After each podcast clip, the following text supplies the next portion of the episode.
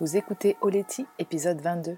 Aujourd'hui, je vous raconte comment nous sommes restés 30 jours seuls sur notre voilier en plein océan Pacifique avec nos deux enfants en bas âge. Mon nom est Sarah Hébert et j'anime Oleti, le podcast qui te parle en toute simplicité de développement personnel, de yoga et des sports de glisse. Oleti, ça signifie merci en Jéhu, un des 28 dialectes de la Nouvelle-Calédonie, l'île dont je suis originaire. En solo ou à deux, je partage le micro avec des femmes inspirantes sur des thématiques variées comme l'alimentation, le bien-être, l'environnement, le voyage, les sports de glisse ou encore la maternité. Mon but est de te donner les outils qu'il te faut pour aller à l'essentiel et vivre ta vie de rêve. Après 10 ans sur les circuits mondiaux en windsurf, je suis devenue la pionnière du subfinesse yoga en France.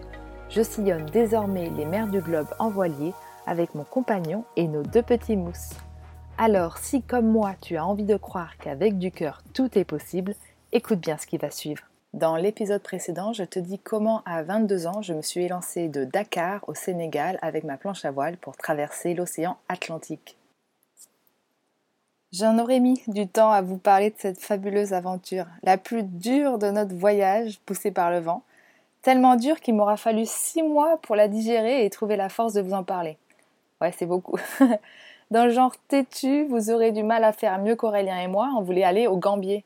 Bien, on y allé, mais euh, on a mérité notre escale hors des sentiers battus. Vous allez comprendre pourquoi euh, dans quelques secondes. 30 jours enfermé dans un voilier au milieu de l'océan Pacifique avec son compagnon et ses deux enfants. Ça, c'était le défi. Bon nombre d'entre vous étaient confinés à cette période, donc euh, je sais que vous comprenez le défi. Mais imaginez que vous devez être dans un studio en plein milieu de l'océan, que votre maison bouge, qu'elle tangue, qu'elle tape dans la houle et que pour seul horizon, le bleu vous entoure. À bord, on avait Mia, 10 mois, et Naël, 3 ans. Ça vous fait pas rêver? Eh ben c'est bien, vous au moins vous êtes euh, sensé et raisonnable. Donc euh, sans plus tarder, voici le récit de ces 4000 milles d'aventures en plein large. Avant de commencer, je voudrais te féliciter car tu fais peut-être partie de ceux qui ont décidé de partir en voyage en famille autour du monde cette année ou dans deux ou trois ans. Félicitations. Mais une fois la décision arrêtée, vient le challenge de l'organisation sereine et c'est là que je peux t'aider. Tu as jusqu'à dimanche soir pour rejoindre le programme Larguer les amarres, 5 semaines d'accompagnement pour planifier la préparation de ton voyage en voilier. Grâce à cette formation, tu sauras comment trouver ton voilier idéal, le budget de ton voyage et planifier la préparation de ton bateau et de ton équipage. Si tu veux avoir plus d'informations, je t'invite à aller voir sur sarah-hébert.fr slash larguer les amarres. Le lien est dans le descriptif de cet épisode. Allez, maintenant je vous parle de cette traversée du Pacifique en famille. Alors d'abord, pourquoi un jour je me suis retrouvée dans cette situation en plein, en plein océan Pacifique avec ma famille? Eh bien, peut-être que vous ne le savez pas, mais en fait, on est dans un voyage euh, à long terme avec ma petite famille. Euh, Aurélien, mon compagnon, et nos deux enfants. On est parti d'Etel il y a 4 ans en Bretagne pour rejoindre euh, à terme la Calédonie, mais le projet ne cesse d'évoluer. Au départ, j'avais réussi à négocier deux ans. Aurélien voulait partir un an, mais il a vite compris que c'était trop court, donc le projet c'était deux ans pour aller en Calédonie. Et puis finalement, euh, on est passé par le Brésil, ce qui n'était pas prévu, mais je suis bien contente que là aussi Aurélien ait eu envie de faire ce détour. Finalement, je suis tombée enceinte de Mia. Donc là, eh ben, de nouveau, on s'est pris un an dans la vue. Donc on est parti pour un programme de trois ans qui nous a amené cette fois-ci euh, dans euh, le Pacifique. Mia est née en cours de route sur l'île de Bonaire. Et euh, là, le projet, c'est de rester euh, trois ans euh, en Polynésie française pour se poser un peu, mettre Naël à l'école, travailler, refaire la cagnotte de bord, puis repartir deux ans de voyage dans les îles Cook, Fidji, Vanuatu, et puis finir en Calédonie. Voilà pour le topo. Notre voilier, c'est un Oceanis 411 de la marque Beneteau, donc ça fait un bateau de 12 mètres 70 qui est vraiment correct pour voyager avec sa famille et avec tout notre matos, puisque le but de ce voyage, c'est euh, la découverte des spots de glisse, puisqu'on fait de la planche, du kitesurf, du surf et du stand-up paddle. C'est comme ça qu'on s'est connus avec Aurélien. On était euh, sur les compétitions de planche à voile euh, tous les deux. Et donc le Pacifique, On était au Costa Rica de l'autre côté et notre souhait était d'aller au Gambier en Polynésie française. Et entre les deux, c'est le bleu profond, 4000, 5000 mètres de fond, 6000 mètres de fond, l'océan Pacifique, le plus grand océan du monde. Donc on ne l'a pas parcouru dans sa globalité comme le font euh, les coureurs par exemple du Vendée Globe. Hein. Nous, on a relié le Costa Rica au Gambier, ce qui fait quand même 4000 milles, euh, les milles nautiques et euh, ça fait 1,8 km à 1000 nautiques. Et euh, à la base, on devait s'arrêter aux Galapagos, ces îles merveilleuses qui sont à une semaine de navigation euh, du Costa Rica. Mais finalement, le Covid en a décidé autrement. Les frontières se sont fermées sous nos nez et on a dû traverser d'une traite. voilà, au départ, on pensait prendre un équipier pour aller jusqu'au Galapagos, mais finalement, comme les Galapagos étaient fermés, ben, on n'a pas pris d'équipier. On ne se voyait pas avoir un équipier pour un mois, puisque là, la traversée, ça a été donc quatre semaines jusqu'au Gambie en Polynésie française. Maintenant, donc, l'ambiance dans laquelle s'est faite cette euh, transpacifique. Euh, avant de partir, euh, vous avez peut-être vu nos vidéos. Alors, pour ceux qui ne nous suivent pas, je vous invite à nous suivre en priorité sur YouTube, puisqu'on fait des vidéos tous les 15 jours sur notre chaîne qui s'appelle Poussé par le vent. Je vous mets le lien en descriptif de cet épisode. Et donc, en fait, on a vécu une escale euh, super, mais très forte en émotion au Costa Rica. On a eu une intrusion à bord avec un gars euh, drogué, blessé euh, et nu qu'on a retrouvé dans notre bateau. Une panne moteur qui a bien failli nous immobiliser pendant plusieurs mois. On a réussi à solver ces deux problèmes. D'ailleurs, vous pouvez aller voir donc les vidéos, les vlogs qui en parlent sur YouTube.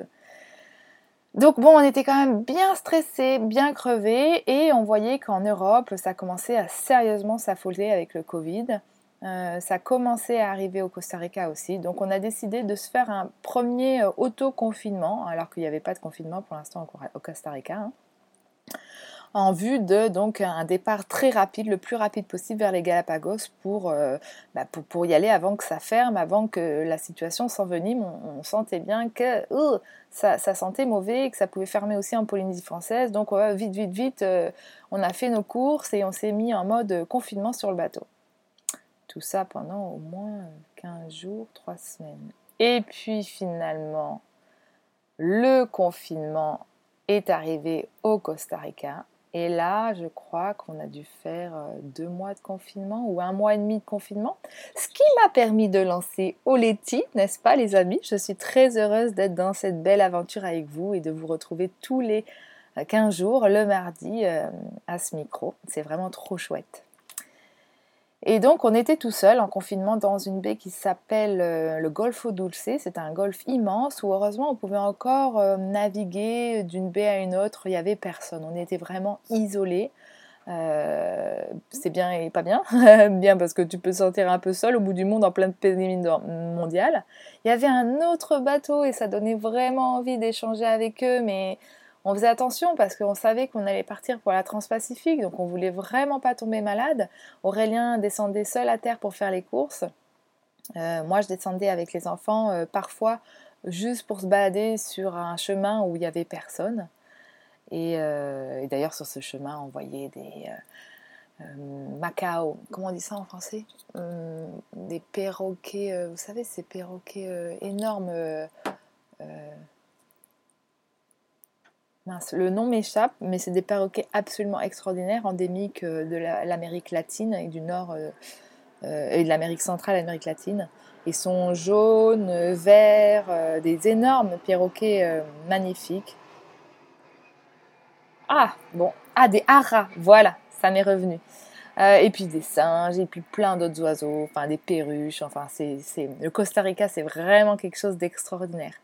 Mais bon, voilà, on était quand même en confinement, donc avant de se retrouver euh, quatre semaines seuls sur un voilier en plein Atlantique, on s'est quand même fait 15 euh, jours, 3 euh, semaines d'autoconfinement, un mois et demi ou deux mois, je ne sais plus trop, de confinement officiel au Costa Rica. ouf, ça faisait beaucoup. Heureusement qu'on s'entend bien dans la famille, mais c'est vrai qu'avoir euh, des petits sur un bateau, il y a l'option de nager, mais si longtemps euh, tout seul, euh, ça a été quand même, certains diront, une bonne préparation pour ce qui nous attendait sur le Pacifique. Certes. Et puis donc finalement, la fermeture des frontières un peu partout dans le monde est arrivée, l'impossibilité de se rendre en Galapagos.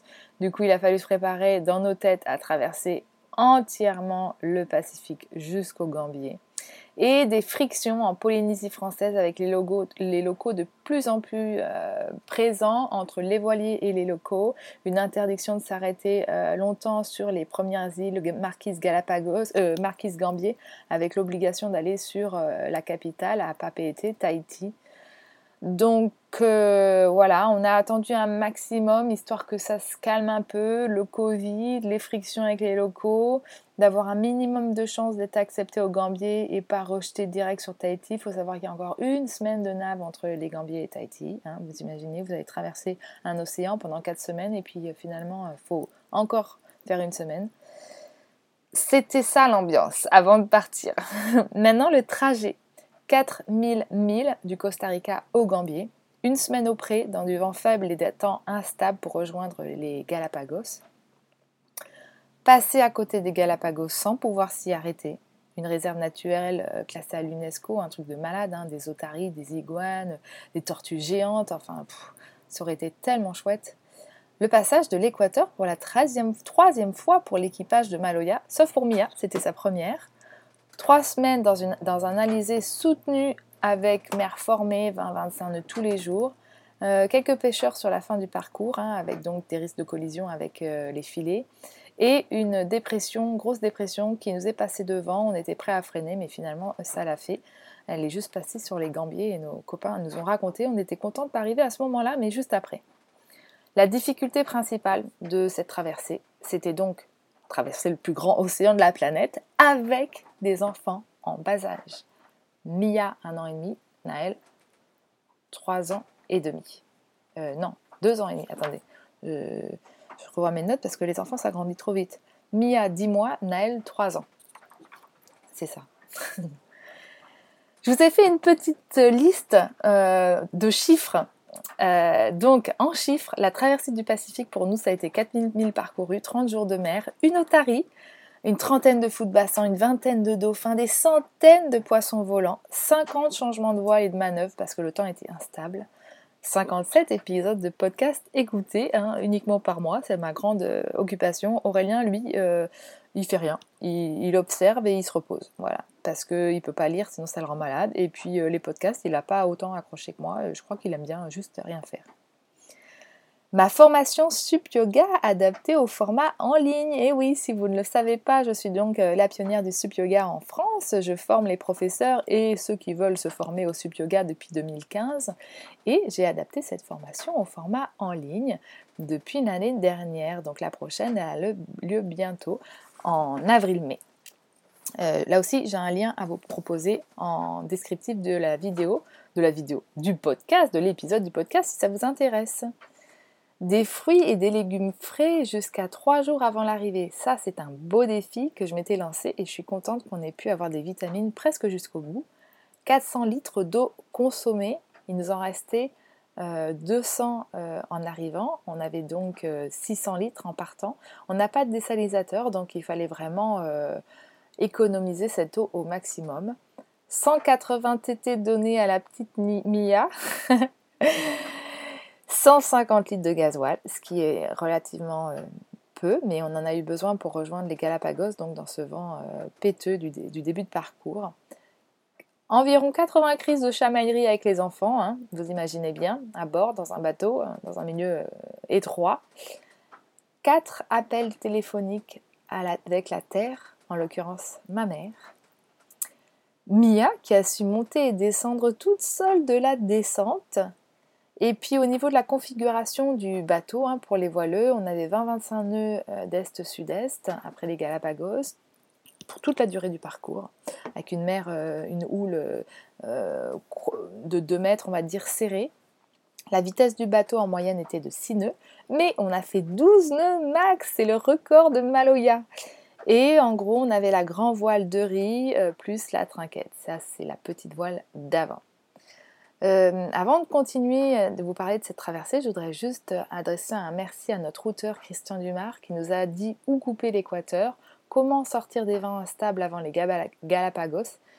et puis qui nous a soutenus pendant ces trois semaines sportives vers les Gambiers. Donc ça, c'était vraiment, vraiment une aide très précieuse. Pourquoi ça a été dur? La traversée du Pacifique, c'est pas euh, toujours dur. Hein. Ceux qui vont aux Marquises ont des traversées un peu plus clémentes. Quand vous vous dirigez vers les Gambiers, vous, êtes un peu plus serré au vent, donc euh, sur une allure euh, travers, du coup, c'est un peu plus inconfortable pour le bateau et le vent est plus fort dans la voile. Mais voilà, là, ça a été spécialement dur parce que la météo était quand même costaud et aussi, surtout, qu'on avait des enfants en bas âge. Euh, à choisir, je choisis la météo costaud, hein, euh, sans les enfants en bas âge. Euh, l'inverse, que les enfants en bas âge, une, météo cool, oui, ça l'aurait certainement beaucoup mieux fait. Mais la grande difficulté, c'est ce côté monotone quoi, hein, entre les deux. Et puis le risque de quarantaine et d'exclusion à l'arrivée au Gambier. ça, c'était pas facile aussi pour le moral. Hein. Euh, notamment qu'on a vu nos deux bateaux copains devant nous, deux katas qui se sont déroutés à cause de la météo et de l'incertitude des gambiers, euh, de l'accueil aux gambiers pour aller aux marquises. Donc ça, fallait euh, tenir. ce qui était dur aussi, c'était de tout le temps devoir régler nos voiles, hein, parce qu'on était dans des grains la nuit, le jour. Enfin, surtout la nuit, le jour il faisait relativement beau et avec des grosses variations de vent. Et si tu règles pas tes voiles, ton bateau il souffre et puis l'équipage aussi. Et il peut y avoir des risques de. On ne peut pas se retourner avec un bateau, mais on peut se coucher avec un monocoque, ce qui n'est pas plaisant du tout. Le point d'arrivée, un des moments euh, les plus forts de cette, euh, de cette étape, ça a été donc euh, notre arrivée devant la passe de Mangareva le 11 juin 2020 à 7h du matin avec le lever du jour sur ce, relief vraiment particulier de ces îles volcaniques. Enfin, c'est des atolls, hein, tous ces, toutes ces, îles-là, c'est, oh, c'était tellement beau. On avait les yeux qui brillaient avec Aurélien. On en a tellement bavé pour y arriver et puis tellement fier et heureux d'avoir réussi. C'était un chouette moment. Mais des chouettes moments, il y en a eu d'autres. Dans mes moments préférés, ben forcément, il y avait les nuits hein, où j'étais euh, seule pour euh, mon quart de veille. C'était beau. L'aube et les couchers de soleil sont magnifiques aussi en mer. C'est toujours différent, l'odeur, les couleurs.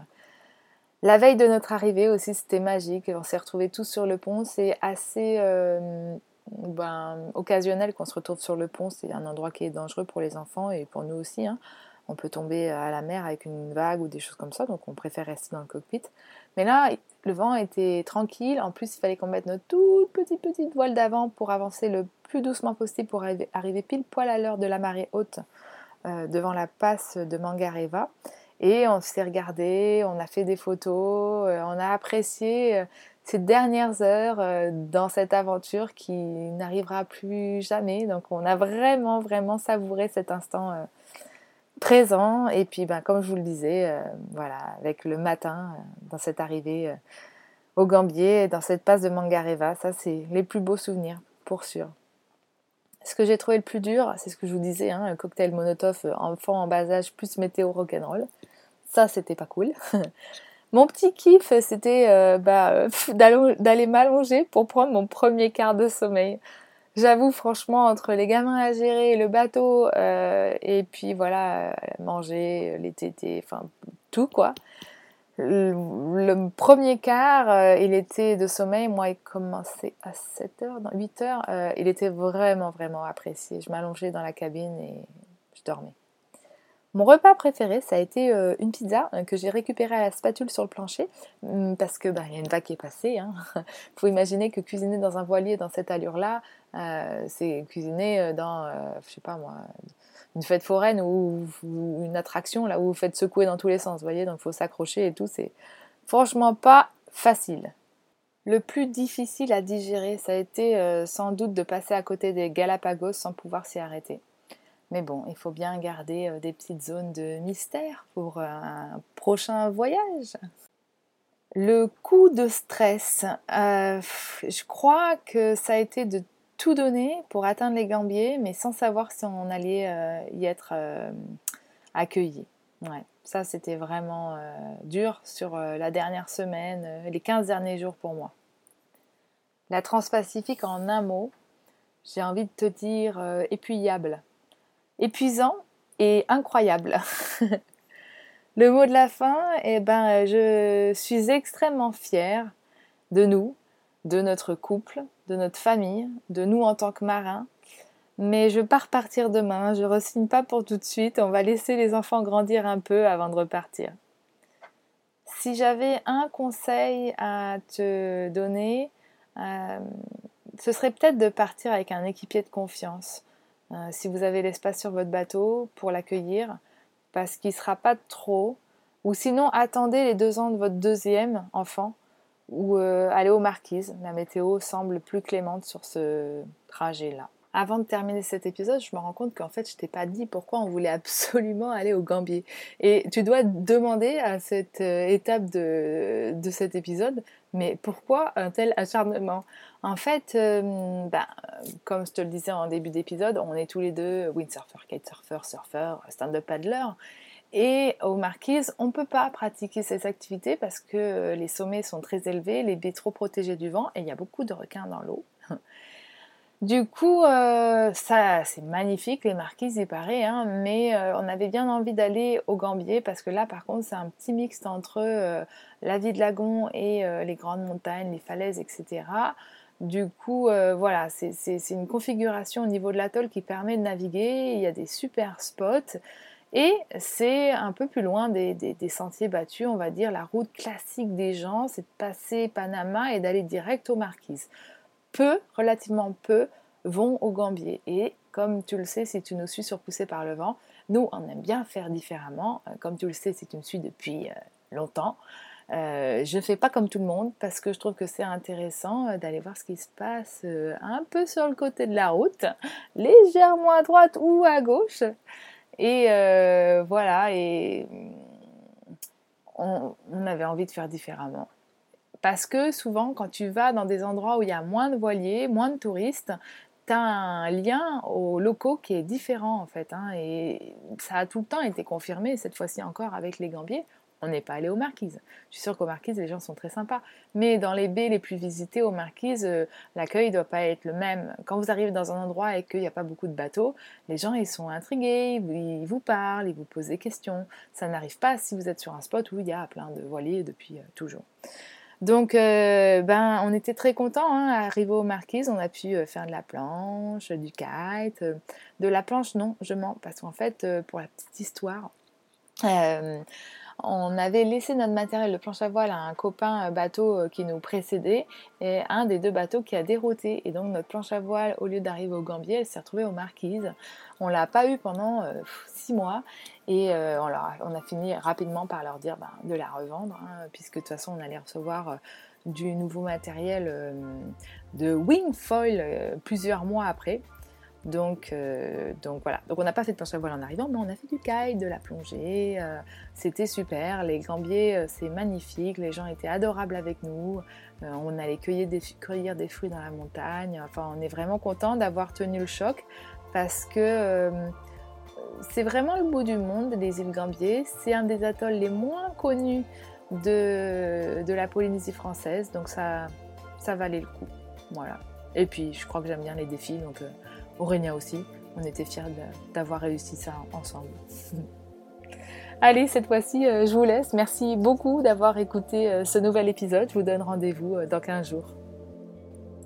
Dans le prochain épisode, je te raconte comment j'ai été implantée d'un défibrillateur cardiaque à seulement 22 ans.